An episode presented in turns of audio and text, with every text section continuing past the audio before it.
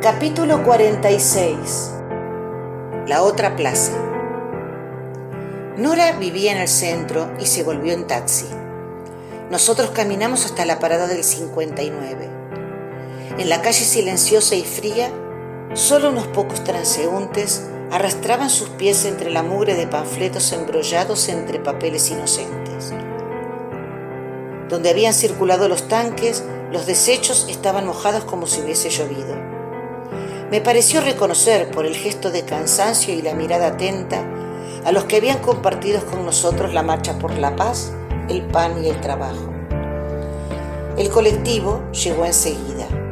No veía la hora de encontrar a mamá. Imaginaba lo mal que lo había pasado. Cuando entramos al departamento, mi madre y mi hermana nos recibieron a los gritos. Se habían asustado demasiado, habían supuesto lo peor y no sabían a quién recurrir. Están locos o son idiotas, nos gritaban una y otra vez entre llantos. Las imágenes en la televisión y los relatos de la radio habían sido escalofriantes. Miles de detenciones y muchísimos heridos. Y nosotros ahí, en medio de esa batalla campal. Cuando lograron calmarse pudimos describirle lo que habíamos vivido. Verónica nos contó que mamá se había encaprichado en esperarnos en el balcón. Necesitaba vernos llegar un segundo antes para padecer un segundo menos. Así que seguramente la tomada de frío traería sus consecuencias.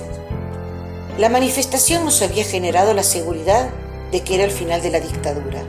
Esa noche fue muy difícil quitarme las imágenes de la cabeza, los gritos, la sangre, el miedo.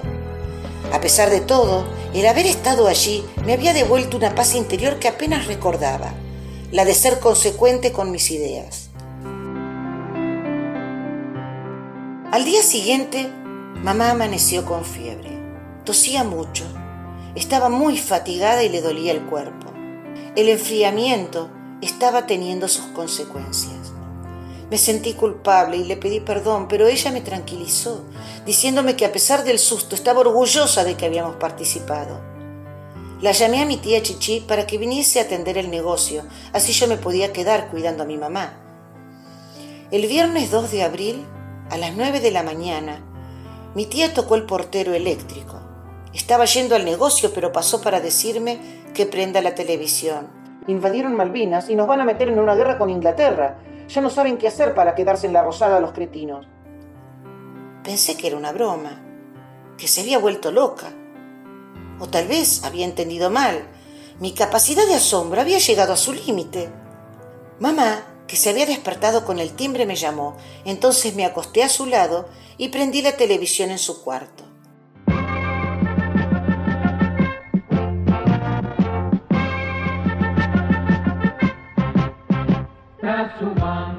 Transmite LRA1 Radio Nacional Buenos Aires, Argentina y LS82 Canal 7 Argentina Televisora Color directamente desde Casa de Gobierno. Comunicado de la Junta Militar. La Junta Militar como órgano supremo del Estado comunica al pueblo de la nación argentina que hoy la República, por intermedio de sus Fuerzas Armadas, mediante la concreción exitosa de una operación conjunta, ha recuperado las Islas Malvinas, Georgias y Sandwich del Sur para el patrimonio nacional. Era verdad. En todos los canales y en la radio solo se repetía la misma noticia. El argentinazo las islas han sido recuperadas. Tropas argentinas desembarcaron anoche en Malvinas. Galtieri dirigirá hoy un mensaje al país. Y cada tanto un periodista exaltado nos regalaba un ¡Viva la patria! Arengaban a la población para concurrir a la Plaza de Mayo a festejar la hazaña y apoyar a Galtieri, presidente de facto desde hacía un poco más de tres meses. Yo me reía, le repetía a mi madre, ¿quién va a ir a apoyar a este hijo de puta? ¿No le alcanzó con lo del martes? ¿No ven que ya colmaron la paciencia de la gente? ¿Qué más nos quieren inventar? Pero hablaba sola. Mamá estaba profundamente dormida y comenzaba a subirle la fiebre. Así que la dejé descansar y me fui a ver la tele en el living. Cerca del mediodía fui a llevarle un té a su cuarto, pero no la pude despertar. La fiebre la tenía en un estado de somnolencia. Me asusté y llamé al médico. Mi tía vino a almorzar. Esa mañana solo había entrado una clienta al negocio para pagar una cuota del crédito que mi mamá les ofrecía. Chichi me contó que la mujer estaba indignada. Le había dicho que una gran parte del ejército estaba en contra de Galtieri, porque era alcohólico y se creía un César romano, que nos estaba arrastrando al desastre total. En el 78 casi habíamos entrado en guerra con Chile por el canal de Beagle, pero que esto era diferente. Ya habían invadido y por lo tanto difícilmente tendría retorno. Silvia me llamó desde Mendoza. Yo llamé a Nora y a mi hermana. Buscábamos contención, interpretar la realidad. Todas coincidíamos en que era un manotazo de ahogado de la dictadura para eternizarse en el poder. El médico llegó a las 3 de la tarde. A mamá le había bajado la temperatura, pero tosía mucho y le costaba respirar. Mientras el doctor la ocultaba, veíamos que la Plaza de Mayo se estaba llenando de gente. Pero en estos momentos hay una reunión, entendemos que de gente de distintas extracciones, en Plaza de Mayo, allí donde muchas veces se han expresado alegrías y ansiedades de los argentinos. Adelante, Valenzuela, por favor. Muchas gracias, Leonardo Yocrón. Usted lo ha dicho. Y la gente que no se retira de la histórica Plaza de Mayo. Allí están. Quieren alargar, expander este momento de júbilo para nuestra nación luego de la recuperación de un sector territorial que nos pertenecía. Desde horas tempranas les digo, un público que fue renovándose a la salida de sus obligaciones, de sus quehaceres, quiso acercarse hasta este sector de nuestra Buenos Aires para testimoniar su reconocimiento por el logro obtenido. Gran cantidad de banderas que se agitan en brazos que la elevan al máximo posible. Así está viviendo el pueblo argentino la recuperación de las Islas Malvinas. Estamos, permanecemos aquí. Adelante, por favor, Gómez Fuentes. Serían las 17 cuando Galteri salió a la casa de gobierno y se metió entre la gente. En estos momentos ha salido el excelentísimo señor presidente de la Nación no por el balcón, sino por la puerta de la Casa Rosada en Balcarce 50, a saludar a su pueblo.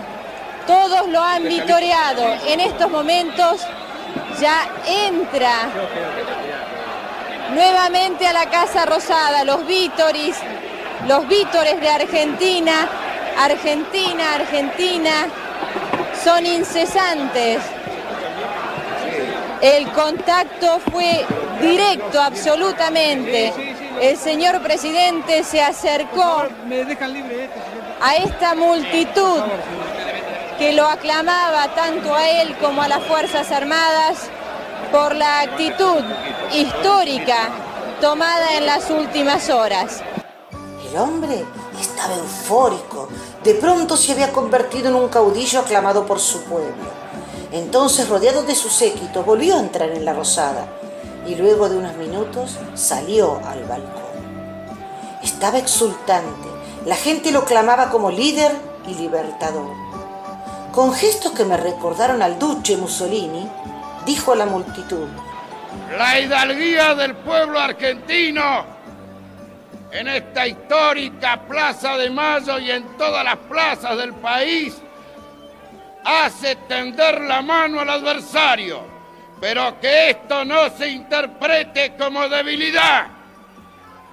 Si es necesario, este pueblo, este pueblo que yo trato de interpretar como presidente de la nación, va a estar dispuesto a tender la mano en la paz con hidalguía y en la paz con honor pero también dispuestos a escarmentar a quien se atreva a tocar un metro cuadrado del territorio argentino.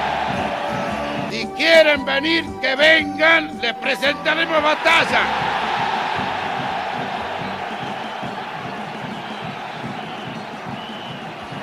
El doctor miraba de reojo sin emitir opinión. Ya era costumbre no decir lo que uno pensaba frente a desconocidos. Recetó una medicación y me pidió que la controle. Si no mejoraba, tenía que volver a llamar.